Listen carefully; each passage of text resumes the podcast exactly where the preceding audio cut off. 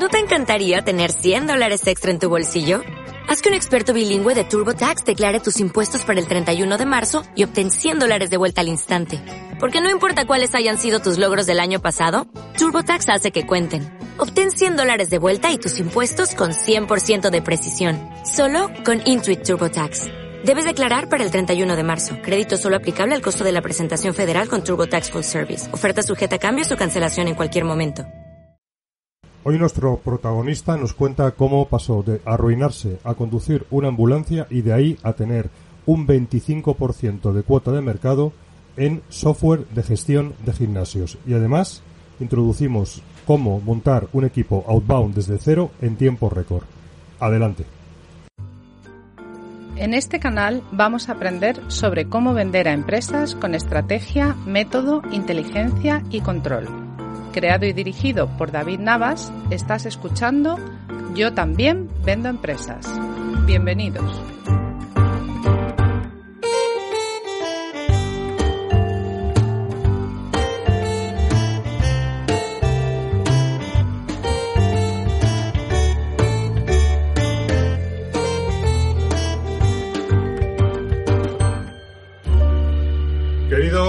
Y queridas, aquí estamos de nuevo. Yo también vendo empresas con alegría, aunque estamos hoy cansados, ¿eh? pero nos va a salir un, un podcast de los buenos. Eduardo La Seca y Rafa Martos, CEO de Training Gym. ¿Cómo estáis? Hola, hola, ¿qué tal, Rafa? Muy bien, encantado de estar aquí con vosotros.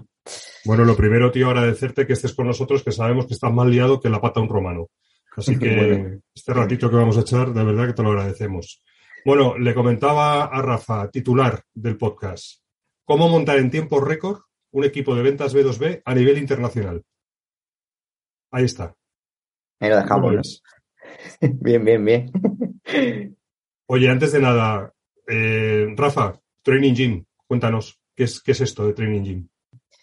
Pues es un, un software como servicio, un SaaS, que, va dirigido a, a negocios fitness y cuando hablamos de negocios fitness, nuestro perfil de cliente ideal está tomando más dimensión cada vez. Eh, son gimnasios, eh, cadenas de gimnasios, que era inicialmente donde teníamos más el foco y, y a raíz de la pandemia el mercado se polarizó un poco y ha, ha crecido de manera exponencial los modelos de autoempleo, centros de yoga, pilates, estudios de boxeo, eh, centros de entrenamiento personal, ¿no? Por, por, por, por el concepto en sí, ¿no? De trato personalizado y menos masivo. Y, y hemos hecho eh, un nuevo desarrollo, un nuevo software que hace un producto all-in-one que anteriormente no hacíamos porque nos conectábamos con los software de contabilidad de, de cada gimnasio que tenía una estructura más grande y que en el, en el mercado más pequeñito de autoempleo pues necesitan un software que cubra toda la operación, desde la venta, el pago, eh, todo el proceso de gestión del cliente, reserva de clases y todo lo demás. Así que es un poco donde estamos ahora y, y nos centramos mucho en, en ayudar a los negocios fitness a conseguir tres aspectos fundamentales, ¿no? Uno, ayudarle a captar clientes, otro, ayudarle a que la vida media del cliente eh, se haga cada vez más prolongada y ese lifetime value aumente. Eh, otro aspecto fundamental es darle estrategia y herramientas y tecnología y metodología para, para poder incrementar el ticket promedio de, su, de sus usuarios y de sus clientes. Y luego el cuarto aspecto y fundamental es automatizar y, y ahorrar tiempo en procesos que no aportan valor al cliente, ¿no? Y eso es un poco el resumen de Training Gym.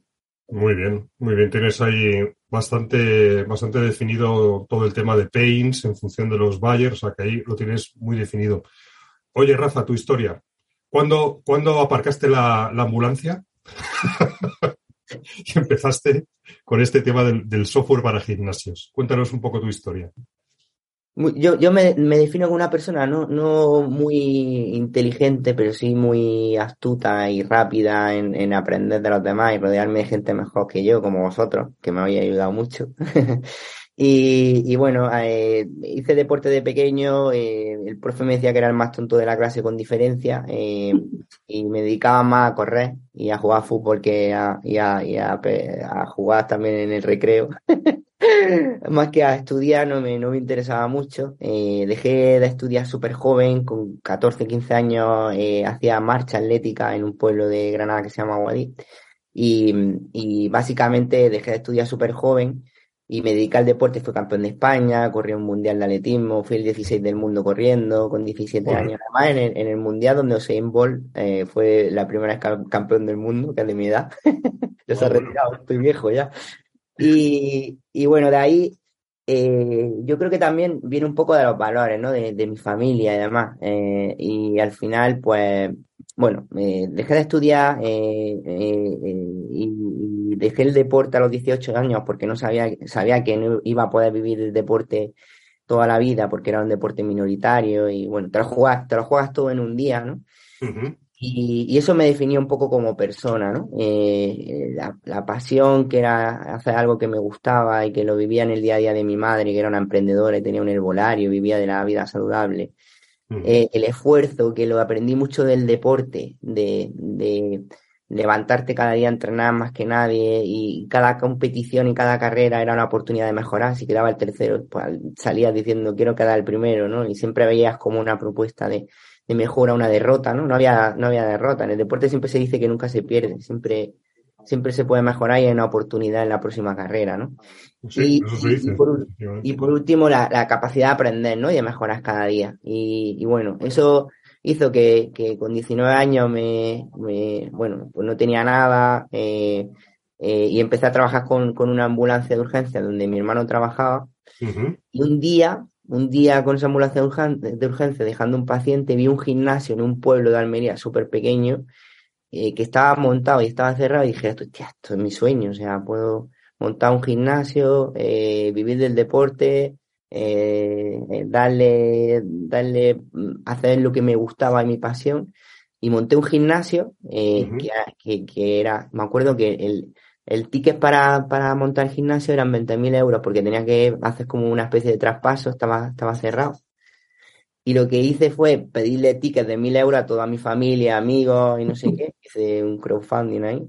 Eh, y con eso conseguí abrir el gimnasio eh, con el paso de los años, como no tenía ni idea de negocio, pues fue un fracaso absoluto, me arruiné, eh, los 20.000 euros se convirtieron en una deuda de 100.000, eh, no había dónde sacar en, en, el gimnasio adelante porque no había mercado, era un pueblo pequeño, los costes estructurales eran altos, pero yo no tenía ni, ni idea de negocio. Uh -huh. Y decidí cerrarlo eh, mientras conducía una ambulancia, eh, que era lo que me pagaba el sueldo de, lo que perdía en el gimnasio. Acabé viviendo en el gimnasio porque no tenía dinero para pagar una casa y me levantaba ahí con la clase de spinning, pero bueno, lo, lo decidí cerrar porque era un cúmulo de, de, de, pues cada vez de ver más dinero y no había forma de, de, de hacerlo crecer. Y ahí se me ocurrió la idea de montar Training Gym desde la necesidad del día a día de un gimnasio porque yo hacía todo, ¿sabes? Y... Tú conocías exactamente los pains. Los, los padeciste, padeciste los pains tú mismo. Claro, eh, así fue. Entonces yo limpiaba, daba la clase, eh, hacía la contabilidad, eh, bueno, hacía todo. Y eso me permitió identificar mucho dónde se perdía mucho tiempo, dónde el cliente tenía más fricciones, los dolores que tenía el usuario, eh, cómo podíamos, eh, y, las claves del negocio, ¿no? Que el negocio de los gimnasios es como un SaaS, es, es necesario cobrar muchos, muchos meses para que sea rentable, ¿no? En lifetime value. Y bueno, y de ahí salió la idea de Training Gym. Los primeros años fueron súper difíciles porque cobraba de la ambulancia 1.200 euros mientras estaba en, eh, conduciendo la ambulancia y, y debía 1.400 de la deuda que tenía del gimnasio cuando lo cerré.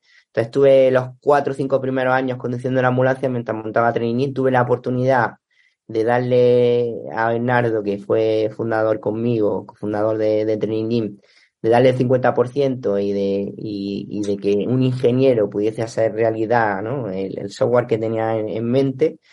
Y los primeros cinco años pues fueron, pues recuerdo dar soporte ¿no? en la ambulancia y le decía al cliente, discúlpame que va a sonar una ambulancia que pasa por delante. Era yo dándole al botón de la sirena, ¿no? Mientras le daba soporte a los clientes.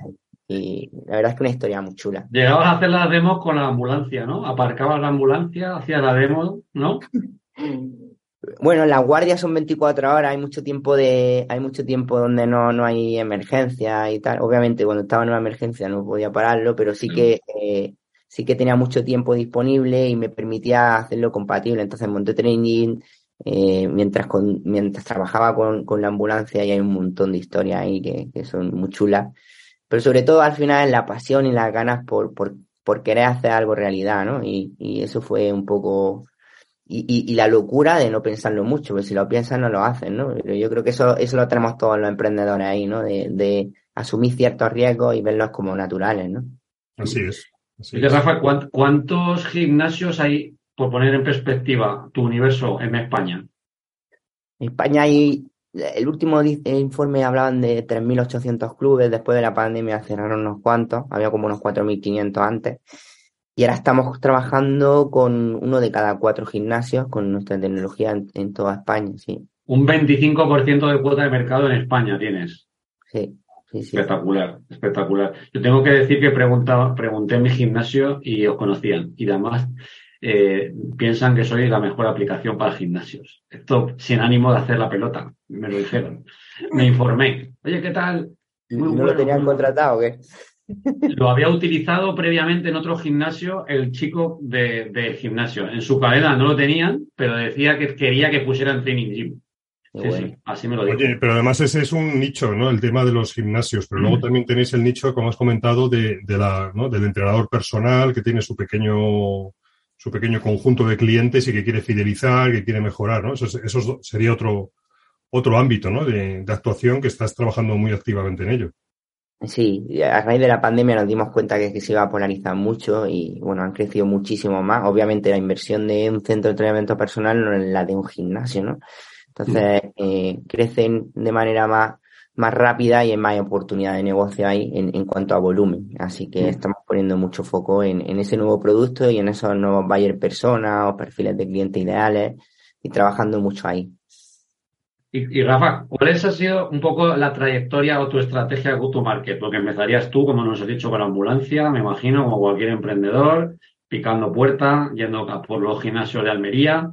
Y después, ¿cómo, ¿cómo ha sido la estrategia para llegar de no tener nada y de empezar a hacer tus demostraciones y desarrollar tu producto eh, a tener una cuota de mercado del 25% que me parece una pasada? Pues mira, hemos, hemos ido pivotando mucho y aprendiendo mucho. Y al principio, como, pues como tú dices, ¿no? Y hoy el software estaba hasta en local. Eso de hacer demos, demos online era 2011, ¿no? Y todavía la gente no lo entendía muy bien, ¿no? Eh, empezábamos visitando clientes y grandes cadenas, pues con un maletín que iba y un ordenador que tenía en local el software. iba ahí con, con, un pantallón enorme, porque además era como una pantalla táctil que hacía para el usuario como el entreno del, del usuario del gimnasio y demás. Y iba con ese pantallón gimnasio por gimnasio vendiendo. Eh, luego empezamos a, de alguna forma, hacer alguna estrategia más de inbound, ¿no? De generación de contenido, eh, de intentar eh, aportar valor en, cuanto al contenido para atraer clientes y leads y oportunidades. Luego también fue una etapa donde mezclábamos ese inbound con eventos, ferias, eh, poco a poco, ¿no? Al, principio pues no había, no había comerciales, no había tanto equipo, no, no, había tanta estructura. Y, bueno, y ahora estamos trabajando en, en mezclar tanto el inbound como el outbound y, y, hacer procesos que escalen, que sean más automatizados y que permitan pues un funnel, ¿no? Desde, desde la primera parte del, del, del, del lead o del, o del primer contacto con el cliente, haciendo nurturing y haciendo estrategias para cualificar lo máximo posible al, al cliente y, tener un número de, de demos, de reuniones suficientemente alto para conseguir el, el resultado de ventas que tenemos. Uh. ¿Y cu cuántos sois en el equipo para tener una dimensión en todo Training Gym y en ventas, para poner en perspectiva? Eh, ha habido un cambio de rol este año eh, y viene un poco, eh, bueno, viene un poco con la fase de la compañía. Invertíamos mucho en, en producto y en desarrollo, teníamos como 40 ingenieros hace unos meses, somos, somos 65 personas aproximadamente ahora, no sé el dato porque a veces entran y salen eh, personas y estamos cambiando mucho la estructura ahora. Eh, pero eh, hasta hace unos meses la dimensión de la compañía estaba muy enfocada en desarrollo de productos y ahora ha cambiado un poco la, la, dinámica. Ahora estamos reforzando mucho más el equipo de ventas, ya que tenemos el producto, ahora lo que necesitamos es venderlo, ¿no? Y son ciclos de las compañías donde hay que darle la vuelta un poco a la estructura de, de, de inversión de la compañía. Y ahora estamos eh, con un equipo de 12 SDR dividido en dos, en, en dos mercados, ¿no? Un mercado de franja horaria Latinoamérica y otro de, de Europa, eh, donde hay 12 SDR, hay 6 acá, un executive, eh, los coordinadores tanto de marketing y de ventas, que hay una estructura de unas 5 personas en marketing, es decir, que tenemos unas 24 o 25 personas en la estructura de marketing y ventas y, el resto de personas pues está en, en la parte de producto, de desarrollo, de, de toda la parte de Customer Happiness, que es el servicio postventa, y bueno, y los costes estructurales de administración y recursos humanos. Buenísimo. Oye, varias cosas que tengo ya aquí en mente empezar a tratar contigo más en detalle. Porque tú eres, eh, eres CEO de la empresa, pero a ti te apasiona la venta y de hecho vendes y te involucras en los temas de ventas. Sé que te encantan, porque lo hemos hablado, tener procesos bien hilados y que funcionen y escalables y te apuntarás también bastante en tecnología. Hemos hablado ya, lo has mencionado, que has dado el salto, llevas tiempo ya, a nivel internacional. Y acabas de montar un equipo en tiempo récord para atacar este mercado de Europa y LATAM, que acabas de comentar un poco el número. Ahí tenéis, sigue buscando, busco SDRs, código de barras, pum, ¿vale? Mandar el CV. o sea, estamos ahora en un pleno proceso de captación de SDR, así que eh, tenéis el código ahí para, para hacer vuestra postulación, que os vamos a tratar muy bien, vais a aprender mucho en lo personal y en lo profesional, así que... Ahí lo tenéis, ahí lo tenéis. Pero lo que quería entrar a profundizar es cómo has montado en tiempo récord el nuevo equipo de ventas outbound. Pues mira, lo, primero es que habíamos hecho algunos intentos eh, nosotros eh, y lo primero que hicimos fue, eh, tenemos dos, figuras importantes en, en, nuestra compañía que colaboran mucho con nosotros de manera externa. Una es Javier Jordín, que nos ayuda mucho a estructurar toda la parte de venta y nos sirve mucho como analista para entender bien en qué estamos fallando, ¿no? Desde fuera y, sin el día a día de la empresa que no está contaminado a tomar mejores decisiones. Y otra soy vosotros. Eh, o sea, la primera recomendación es no vayas solo, que aunque parezca que tiene mucho sentido eh, montar un equipo de, de, de, hacer, agendar reuniones, de CDR, de, de account y demás, que parece que es sencillo. Por detrás hay, hay una lógica, hay una metodología importante y para nosotros nos ayudó mucho porque lo habíamos intentado muchas veces solo sin, sin éxito, sin un proceso claro y bien definido y apuntalado los hilos, ¿no? De cada parte del funnel y con cada ownership de cada parte del proceso.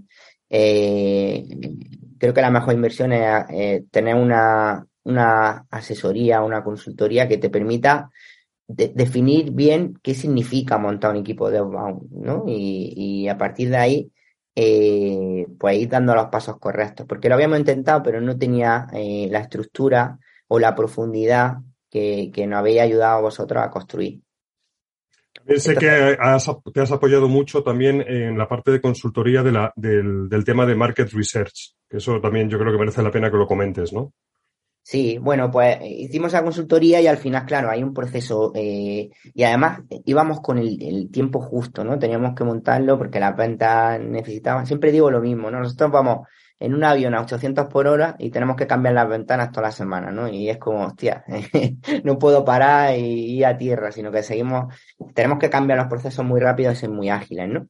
Entonces, nosotros lo, lo primero que hicimos fue, pues, hacer toda esta, toda estrategia de outbound desde definir muy bien a qué mercados queríamos dirigirnos, cuál era nuestro buyer persona, eh, definir muy bien pues los playbooks de venta, eh, definir muy bien todo el proceso, apoyarnos en la tecnología del CRM que trabajamos con HubSpot eh, para poderlo medir, eh, articular, definir, que sea súper fácil para todo el equipo llevarlo a cabo.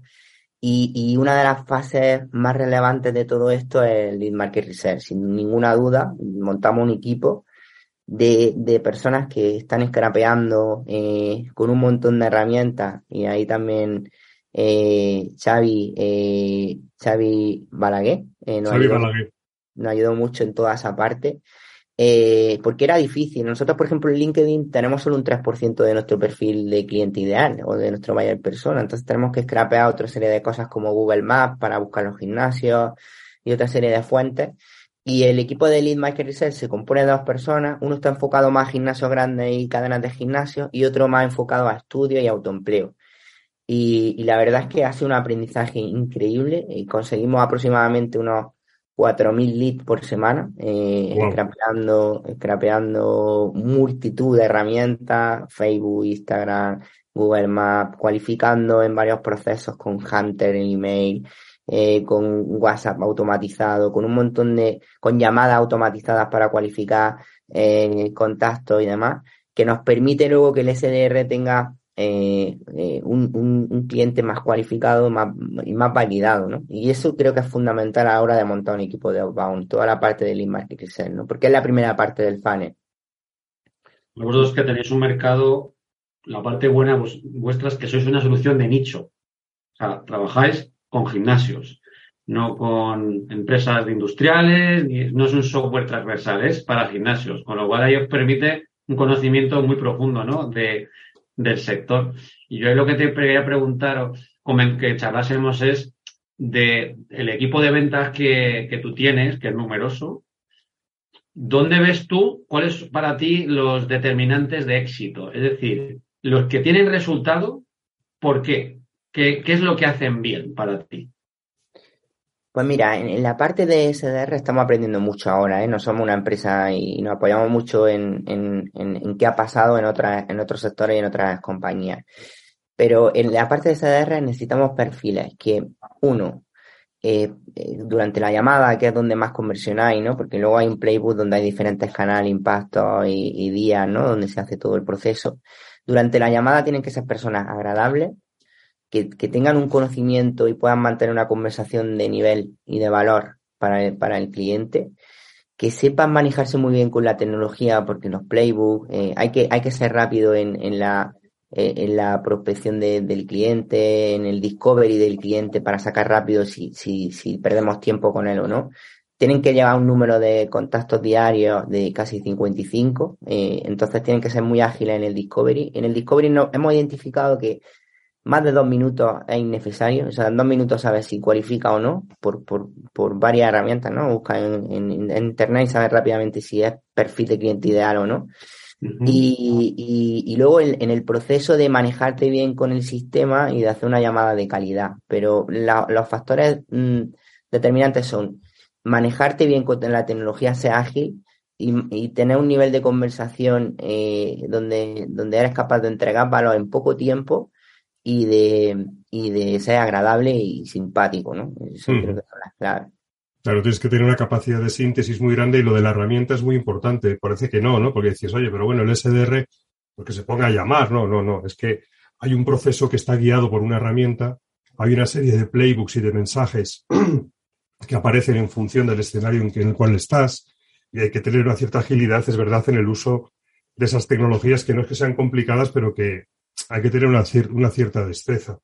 ¿Es importante para ti, o esto está más en el campo de los account executives, el que tengan una experiencia en el mundo del fitness? ¿Eso es algo que buscáis? Sí, sí, fíjate que, fíjate que ha sido el mayor aprendizaje que hemos tenido, o sea, que, que nos hemos dado cuenta que los, los accounts tienen que tener tres cosas fundamentales. Una es conocer el sector, porque, porque tú estás eh, eh, sirviendo de guía y, al final una venta es una conversación donde tú aportas valor y, no una venta. ¿eh? Oye, mira, yo, yo, tengo esto para entregarte valor y, tú tienes que estar dispuesto a que esto te, te, sirva y te dé utilidad, ¿no? Y al final es más una conversación y tiene que ser un ganar-ganar para todos y una relación a largo plazo porque nuestro negocio es de, de muchos meses. Entonces, el, el account executive tiene que tener tres aspectos fundamentales. Uno es, uno es conocer el sector porque al final hay preguntas que quizás no los conoces del producto porque llevas poco tiempo, pero sí los conoces de la lógica del, negocio, ¿no? Entonces tienes que conocer muy bien el negocio y, el sector. La segunda es la escucha activa, ¿no? Hay que escuchar mucho, hay, hay que, hay que eh, tener la capacidad de dejar hablar al cliente y poner el foco no en ti y en tu producto y en tu servicio, sino poner el foco en él, ¿no? En el cliente, porque él es el que tiene la necesidad y hay que escucharle cuáles son sus prioridades, sus necesidades. Entonces, mucha escucha activa una capacidad de comunicación y de propuesta que, que, vaya al dolor del cliente y sea súper eficiente. O sea, al final nosotros dividimos las la demos en, en, cuatro fases, ¿no? Una es empatizar con el cliente, tener esa escucha activa y, quitar la fricción que hay al principio de vendedor y de cliente, ¿no? Intentar ponerte en una mesa y ponerte al lado de él como, como si fuese su colega. Y eso se hace con, con la apertura, ¿no? De, de, conocer un poco, pues, qué le gusta y, y la observación que, que puedes tener en el discovery previo. La segunda fase es preguntar, preguntar hasta mm, detectar cuál es el dolor y la necesidad de ese cliente. Cuando has visto sangre, ¿no? Y has visto ahí que, hay una necesidad, profundizar en ella, dimensionarla, acentuarla, esa necesidad para poder resolver ese dolor con una propuesta clara. Y luego el cierre, que el cierre siempre decimos que o sales de ahí con el contrato o sales con una segunda cita donde, donde podamos avanzar en, la negociación, ¿no? Eh, y, eso es un poco la estructura y tienen que tener capacidad de escucha activa, conocer el mercado y, tener una, un nivel de conversación donde aporten valor. Oye, ¿y vuestros gimnasios, los, vuestros clientes de, los gimnasios, vosotros contra qué lucháis? Eh, quiero decir, ¿el status quo normal de un gimnasio es que tenga otro tipo de software como Training Gym? O, claro, yo es que me imagino que habrá también mucho pequeñito que lo gestiona una sola persona, que es su proyecto de vida y que esos suelen ser los que tienen métodos más tradicionales de gestión, ¿no? ¿Os encontráis mucho con el tipo de cliente que no está digitalizado, que tiene una solución manual, artesanal de negocio, o os encontráis con gente que estáis luchando contra mm, competidores? Mira, como tú dices, los gimnasios grandes, eh, los motivos de pérdida o los, los risos, ¿no? Son, son más eh, motivos eh, de que no somos capaces a veces de transmitir que somos una prioridad para ellos, ¿no? Que tenemos un impacto en el negocio muy bestia en cuanto a la generación de ingresos. Y, y no, lo, no consideran la tecnología como una prioridad entre sus fuegos ahora mismo.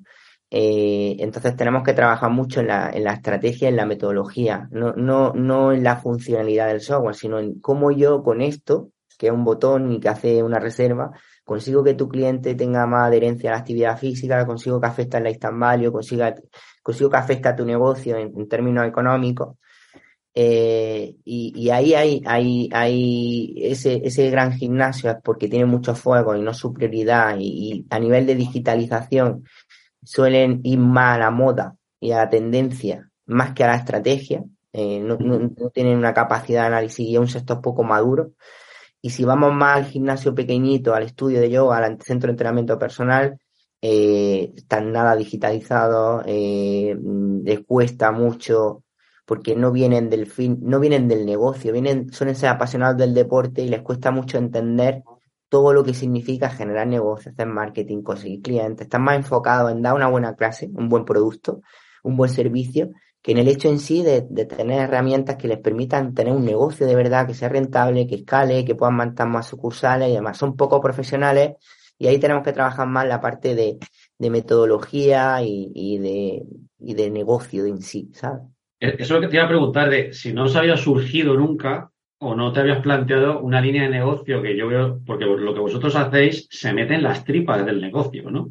Eh, la parte de consultoría, ¿no? ¿Cuántas empresas de software hay que tienen una división de negocio de servicios, ¿no? Porque yo me imagino que lo de siempre, eh, si tu software puede hacer muchas cosas pero es que es necesario cambiar ciertos procesos y, cosas culturales ¿no? de tu cliente para que aproveche toda la potencia que tú le puedes dar. Muchas veces solo la gente piensa que por, comprar un CRM aquello va a empezar a fluir solo, ¿no? Ya lo hemos hablado muchas veces. Con vosotros pasa lo mismo, ¿no? Que con muchos clientes os daréis cuenta, supongo, de, ostras, es que a lo mejor necesita un mes de acompañamiento este hombre para poner en, orden su casa, porque si no, no va a aprovechar nuestra herramienta. ¿No os pasa esto?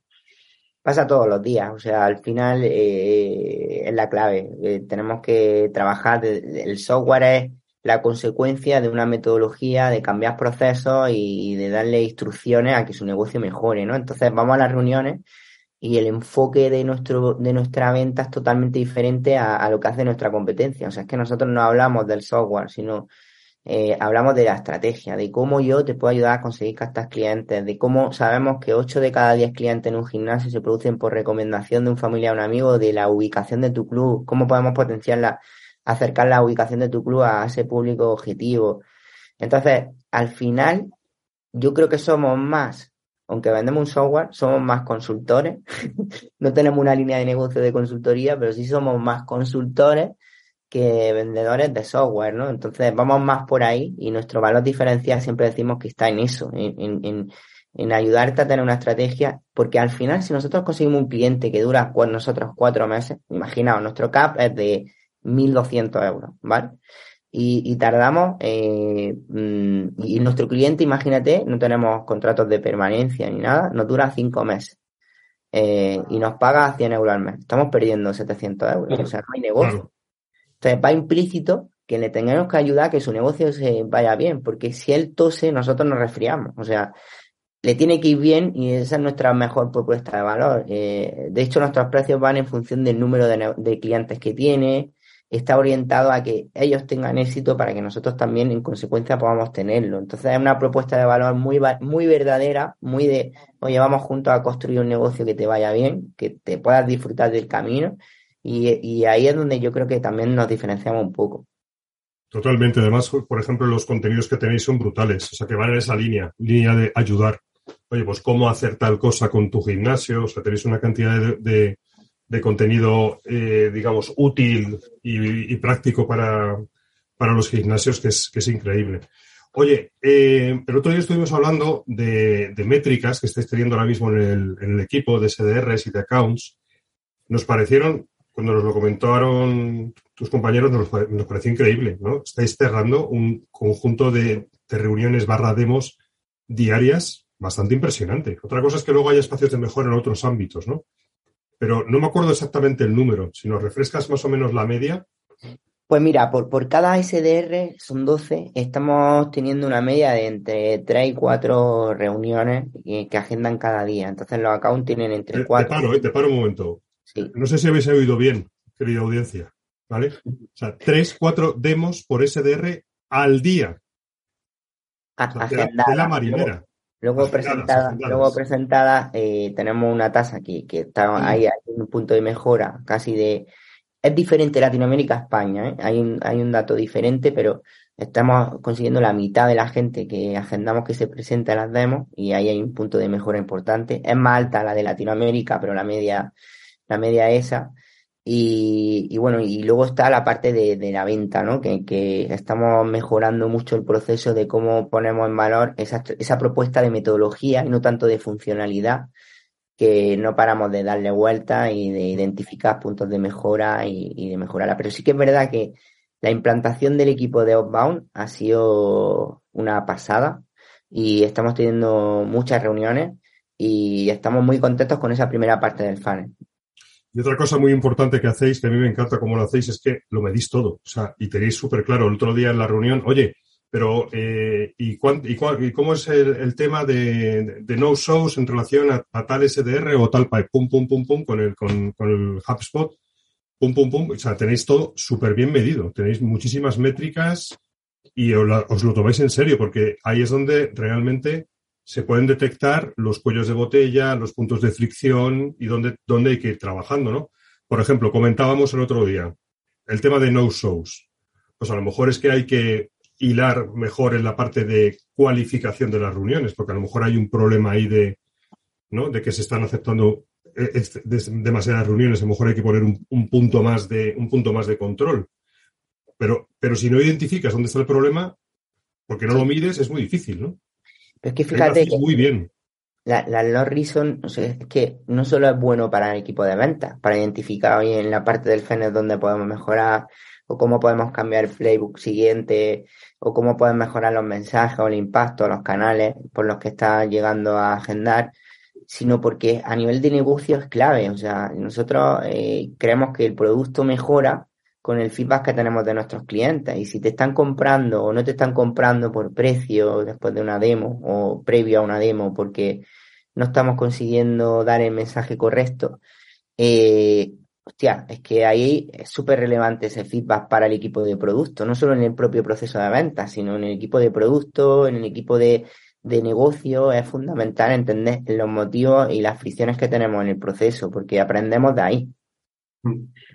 Oye, Rafa, y tú que eres vendedor nato, además de llevar todo el equipo de vendedores y estás vendiendo aquí en Latinoamérica, es muy distinto vender en Latinoamérica. Creo que es interesante para la audiencia eh, tu experiencia. ¿Cómo es? Ya no hablo solo de la prospección, podemos tocar la prospección, pero todo el proceso. ¿Es muy distinto venderle a un gimnasio pequeño o mediano en Europa o en España que en América?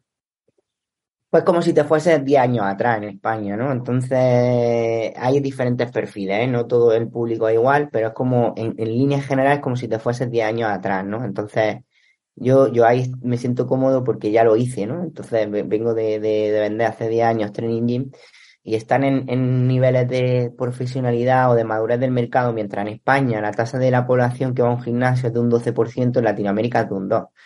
Entonces, ¿qué pasa? Que, que el, el, el, nivel de madurez del negocio, del mercado, es, es más inmaduro y están en otras fases, un poquito más más, más iniciales, ¿no? Entonces, las necesidades de ellos y la capacidad estratégica y visión estratégica que tienen eh, no es tan alta. Entonces, tienes que bajar un poco el nivel de, de para no para no abrumar, ¿no? Con tu propuesta de mm. valor. Tienes que bajar un poco el nivel de la propuesta para fasearlo, ¿no? Y, y poder eh, cubrir sus necesidades que también tienen ahora. Entonces, es verdad que en Latinoamérica hay un mercado enorme, es verdad que a veces eh, pecamos de ir muy rápido, ¿no? y de intentar igualar la propuesta en ambos, en ambos mercados, pero hay que bajar un poquito el nivel porque eh, si no abruma y, consiguen lo contrario, que, es no, no, no vender y, y, y, ellos piensan que es mega complejo y que tiene muchas muchas más dificultades para poderlo implantar, ¿no? Tienes que adaptar tu propuesta al nivel de, de, gestión, ¿no? De madurez de ese mercado, ¿no? O sea, no, no ofrecer Ferrari a donde a lo mejor un Golf, ¿no? es, suficiente, ¿no? Un Casio es suficiente. Casio el tuyo, ¿no? Y tenías otro target que también estuvimos comentando en su día, que son las grandes cadenas de gimnasio. ¿Seguís trabajando este, este target? Sí, seguimos trabajándolo y, y además, eh, bueno, es nuestra principal fuente de ingresos. O sea, nosotros estamos facturando el 90% todavía de, de, los, de las cadenas y de los gimnasios grandes.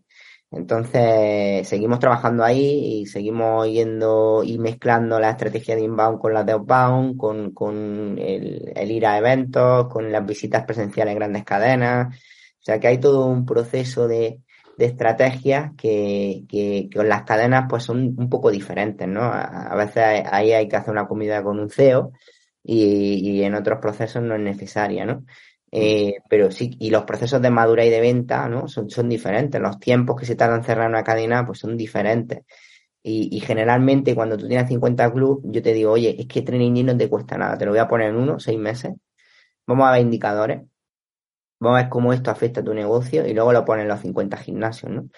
Eh, entonces la propuesta y el proceso de venta es un poco diferente porque, porque el margen que hay y, y, la dimensión, ¿no? Es que yo puedo invertir, si me cuesta 1.200 gastar un cliente, puedo invertir, si tienes 50 gimnasios, 50.000 euros por sentido común, con lo cual sí. puedo hacer una propuesta más agresiva, ¿no?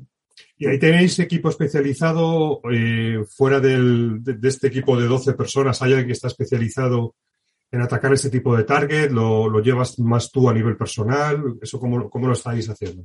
Tenemos dos equipos. Es un mercado complejo donde hay que tocar diferentes buyers, no es como en el gimnasio pequeño, mediano, donde hablas con...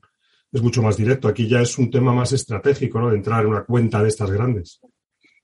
Sí, generalmente a, quien lo lleva eso suele ser yo, yo, o sea, en más profundidad. Y, y luego también eh, tenemos una figura que es responsable de ventas B2B, que, también tiene esa capacidad de negociar con esos CEOs y de, y de transmitir un poco y hacer la propuesta más a medida. Porque esta, esta propuesta es más de sensibilidad, ¿no? Tú durante la reunión estás detectando qué le falla, eh, qué necesitan, dónde está su pain, cómo puedo entrar, quién es la persona o ese entorno, ¿no? De, de, de, responsable o de decision maker por los que tengo que entrar.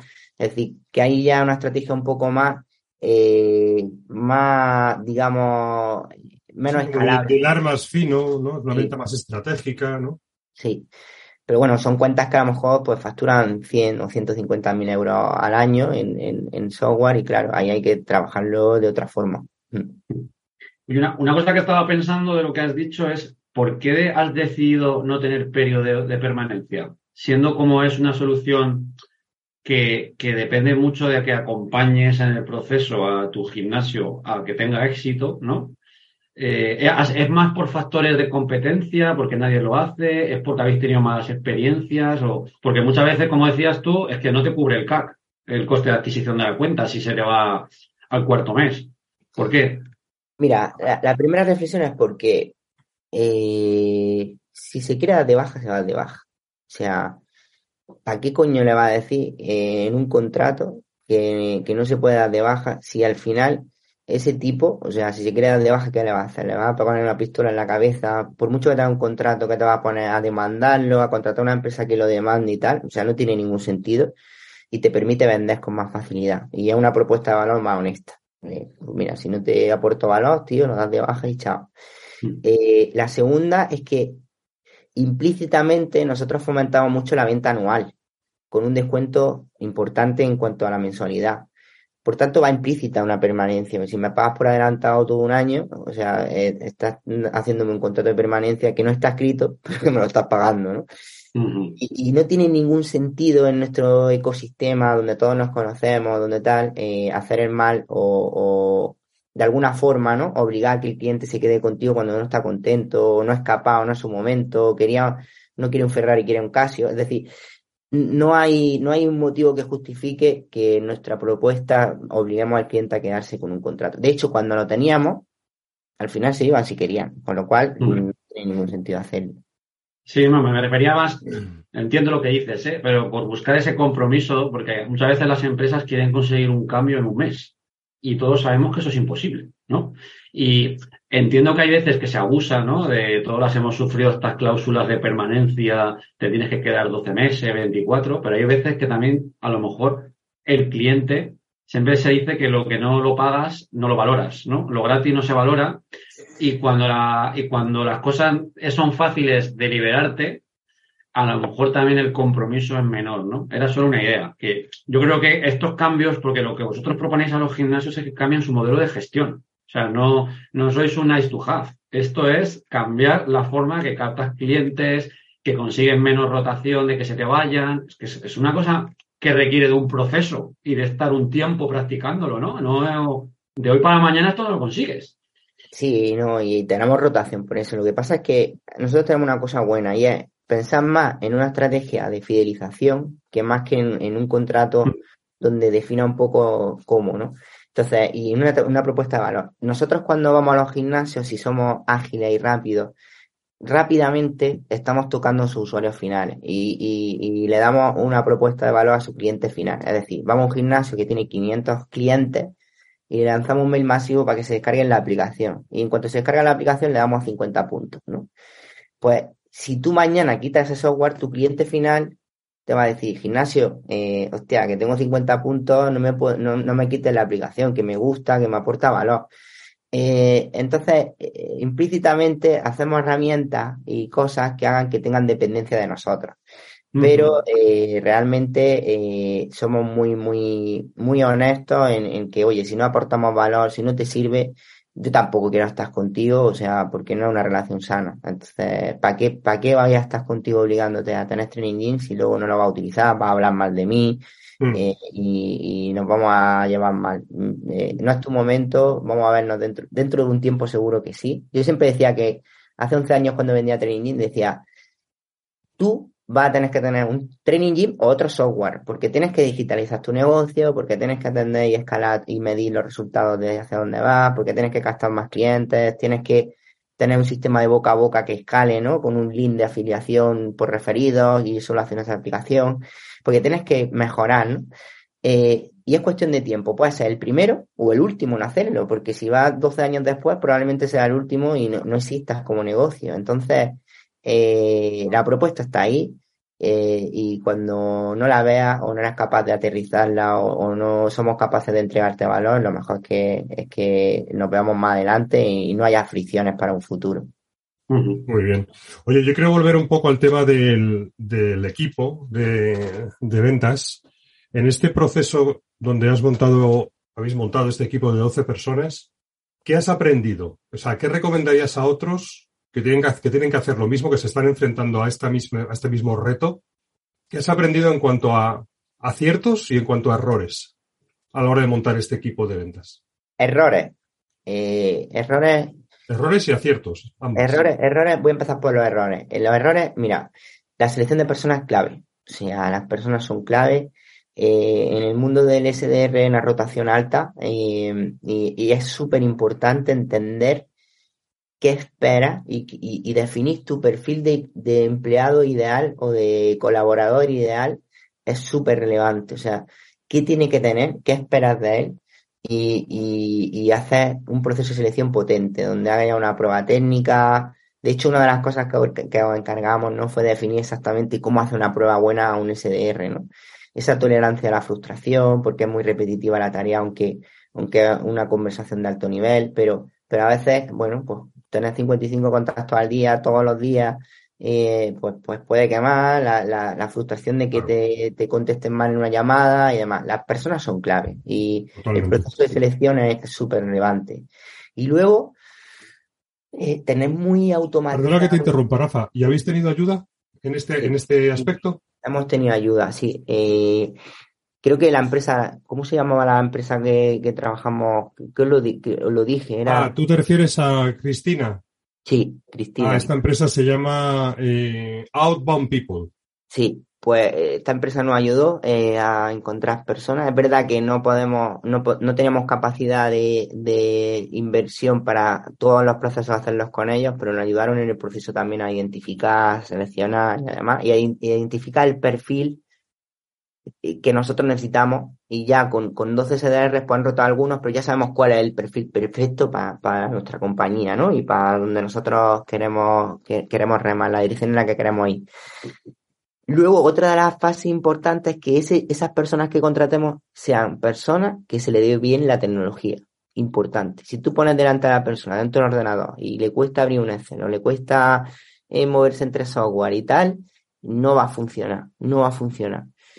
Y luego otra de las, de las cosas importantes es el proceso, el proceso en sí del playbook, del mensaje, del tono de la llamada, de, del cómo empatizar, de, de, de cuántos impactos, qué canales. Eh, y, otra de las claves y errores es no, no analizar mucho, y, es un acierto también por nuestra parte, pero nos hemos dado cuenta y lo hemos corregido rápido, no analizar mucho los indicadores, los KPI, los niveles de conversión, dónde está el fallo, para poder mejorar rápido ahí están los errores y los aciertos están en, no hacerlo solo desde el principio porque hubiésemos tardado mucho más tiempo. Los aciertos están en, oye, vamos a pedir ayuda, vamos a ver cómo se monta bien un proceso porque te acorta mucho los plazos. O sea, es que te tiras un año para, hacer un playbook, no lo entiendes, para ver cómo puede hacer lead market research, cómo analizarlo, cómo verlo, cómo sacar métricas, si mi cliente está en Facebook, en Instagram, está en LinkedIn, si aquí tengo que a esto, si está en Google Maps, cómo saco el dato, cómo valido el teléfono,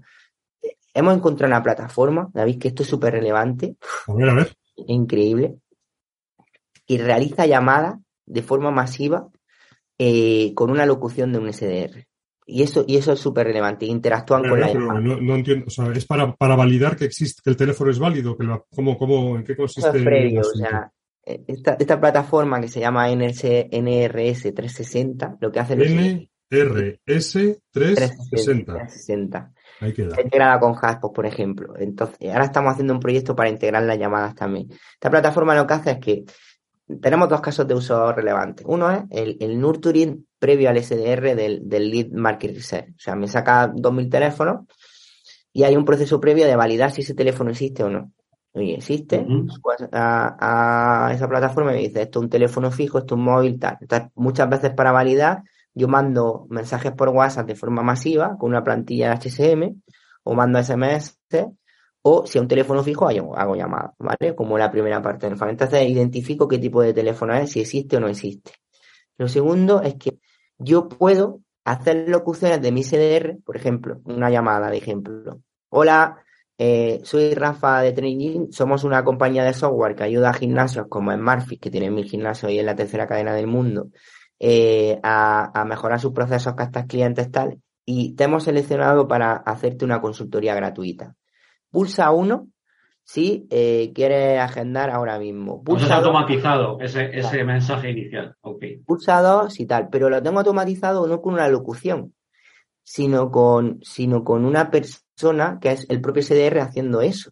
Entonces, eh, automatizo y cualifico en un primer impacto esa llamada, ¿vale? Eh, puedo hacer que esa llamada incluso tenga diferentes horarios del día y, y interactúo con el, con el propio cliente con esa llamada de forma automática, es bestial. Pero es, que. Claro. Pero es que además, para validar, para validar mensajes es la hostia, porque yo quiero validar si el speech 1 de la llamada tiene más conversión que el speech 2. Entonces yo lanzo 2000 llamadas de golpe y sé, y sé la conversión que tiene esa, ese, esa, ese, ese guion de llamada, ¿sabes? Yo aquí quiero llamar la atención a la audiencia de que fijaros lo, lo, lo diferente que, que pueden llegar a ser las técnicas de outbound en función de cada empresa y de su estrategia de go-to-market. Está claro que en Training Gym se necesita un cierto volumen. Claro. O sea, porque tienen un mercado muy grande. Entonces, hay que combinar técnicas de mayor personalización con técnicas de este tipo que nos está comentando Rafa, que son, claro, porque necesitas ese volumen, necesitas ir validando y, en función del volumen. O sea, que o sea, que esa aplicación, si lo he entendido bien, es graba el mensaje, la locución con tu, con tu SDR, dispara las llamadas y espera que la acción, el call to action al, al prospect es que apriete, apriete uno, apriete dos y la en ruta de nuevo de vuelta al equipo. ¿Es eso? Eh, o al equipo directamente. Oye, yo en la llamada le doy tres opciones. Uno, eh, agenda, eh, ¿quieres que te dé, eh, no puedes ahora mismo y quieres que te agende con un, con un experto? Pues uno, pulsa uno le llega un SMS automáticamente con el link. Pulsa dos si, si no has escuchado bien lo que te he dicho, te lo vuelvo a repetir. Pulsa 3 si, si quieres eh, un contenido de valor para tu negocio, un informe de mercado o no sé qué.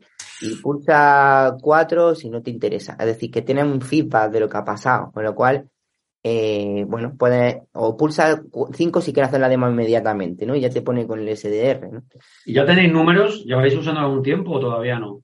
Estamos haciendo experimentos porque no lo tenemos todavía integrado con HubSpot, pero nos está, validando, nos está ayudando mucho para validar cuál es la llamada más, más potente y cuál no. Eh, hay que hacer ciertas mejoras porque, porque todavía cuando subimos la base de datos nos devuelve si el número es correcto o no y, y tiene un, un, coste todavía un poco elevado, pero es que uh -huh. automatiza muchísimo todo. Bueno. Y otra de las cosas que hemos hecho, que es otro tip interesante que tiene mucho valor, es con los contactos de inbound y los, y los contactos calientes, tanto los templados como los calientes. Nosotros le llamamos los SQL o los MQL, ¿no? Uh -huh. Aquí es clave atender al cliente en menos de cinco minutos, ¿no? Si el tipo viene a tu, a tu, a tu tienda física y va y no lo atiende en cinco minutos, se va y luego lo llamas a los dos días y le dices, cómprame la online, ¿no? Pues lo mismo en el mundo digital, ¿no? Que si, vosotros lo decís mucho y, y ese mensaje también es súper relevante. Entonces, ¿qué hemos hecho? El problema que teníamos habitualmente al automatizar esto es que cuando no entra un lead desde la página web, ¿vale? Eh, eh, si lanza una llamada, lanza la llamada al cliente y luego empiezan los tonos y tienen que coger la llamada del SDR, ¿no? Entonces, lo que hemos hecho es automatizarlo al revés. Entonces, cuando entra un lead en nuestra web y se descarga un contenido, primero llama al SDR, le manda un mensaje por Slack diciéndole, oye, este es el contacto que se acaba de convertir en este contenido. Y dos minutos después, después de llamar al SDR y descolgar la llamada, llama al cliente automáticamente. Con lo cual, en menos de tres minutos hemos llamado al cliente y toda la información está en la compañía, siempre y de manera automática. ¿Eso también es por esta plataforma, con la misma, o es, otro, o es otra? Y eso lo hemos hecho con una integración de Ringover o Aircal, que nos hacen lo mismo eh, con Haspot, des un desarrollo a medida. Pero nos está permitiendo, ¡buah! Eh, ¿Y lo hacéis con todos los leads o solamente con los calientes? Todo, todos los de inbound, todas las... Con todos. Todas, sí. ¿Y tenéis el equipo que me has comentado de 12 SDRs? ¿También gestiona este tipo de situaciones o eso es un equipo aparte?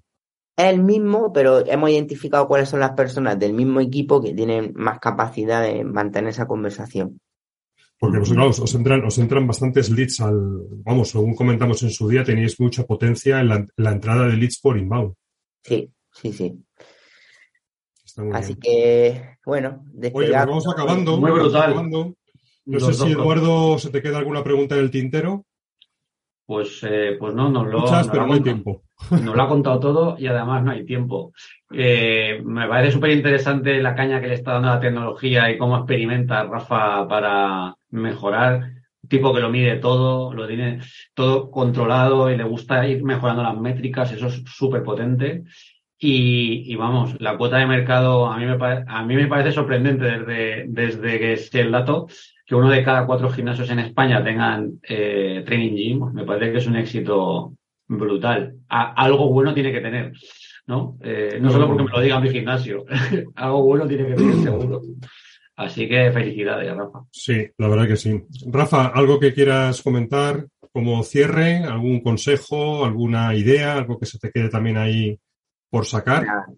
Que, la gente que esté en este proceso se apoye en expertos como vosotros, como Javier Jordén, como Xavi, como las empresas de selección de talento para identificar y más rápido. A veces cuesta menos eh, pagar una consultoría y que te en el camino, ¿no? A, hacerlo tú, tú solo.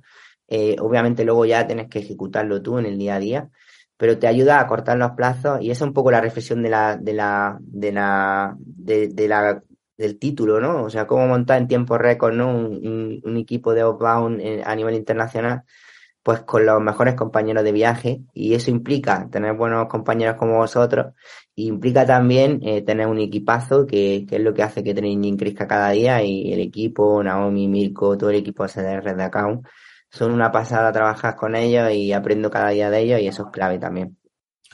Pues muchas gracias. ahí está el anuncio de SDR, por cierto. Ahí tenéis el anuncio de SDR. Está... Ahí tenéis el anuncio. Bueno, oye, muchas gracias a los dos. Yo creo, sinceramente, Rafa, creo que, que vais a, estáis triunfando y vais, y vais a, y vais a seguir haciéndolo porque tienes todo, tienes la pasión, tienes las ganas, tienes a el compañero, a, tus compañeros de, equipo cercanos, que acabas de mencionarlos, y luego a nivel de lo que siempre comenta nuestro amigo eh, Javier Jordén, ¿no? Estás tocando todo y lo estás tocando bien. La parte de estrategia de go-to-market, la parte de procesos, que sois, sois cracks, el tema de apuntalaros en tecnología y el tema de cuidar y de montar a ese equipo humano de profesionales. Entonces, estáis remando y estáis remando muy bien. Así que, por mi parte, agradecerte que hayas estado aquí y felicidades por todo lo que estáis haciendo, porque vais, vais para adelante, seguro. Muchas gracias a vosotros y un placer estar aquí con vosotros. Y, enhorabuena por lo que hacéis, que me parece un, y el inbound que estoy generando, que me parece un contenido que nosotros lo vemos con detalle cada semana. Así que gracias. Outbounders haciendo inbound, ¿eh? Qué cosa. Estamos, hombre, claro, nosotros hacemos outbound e inbound, creemos, creemos todo. Querida audiencia, habéis escuchado un nuevo episodio de Yo también vendo empresas. Ya sabes, si quieres mejorar tus procesos, tu maquinaria outbound o quieres formar a tu equipo, pues lo tienes muy fácil. 699-458582. Me llamas o me escribes david.navas.outbounders.es o te llamo yo. Ahora me voy a bajar. Ahora me voy a bajar el, el NRS 360 este que os vais a enterar. Un abrazo. Hasta luego. Hasta la próxima.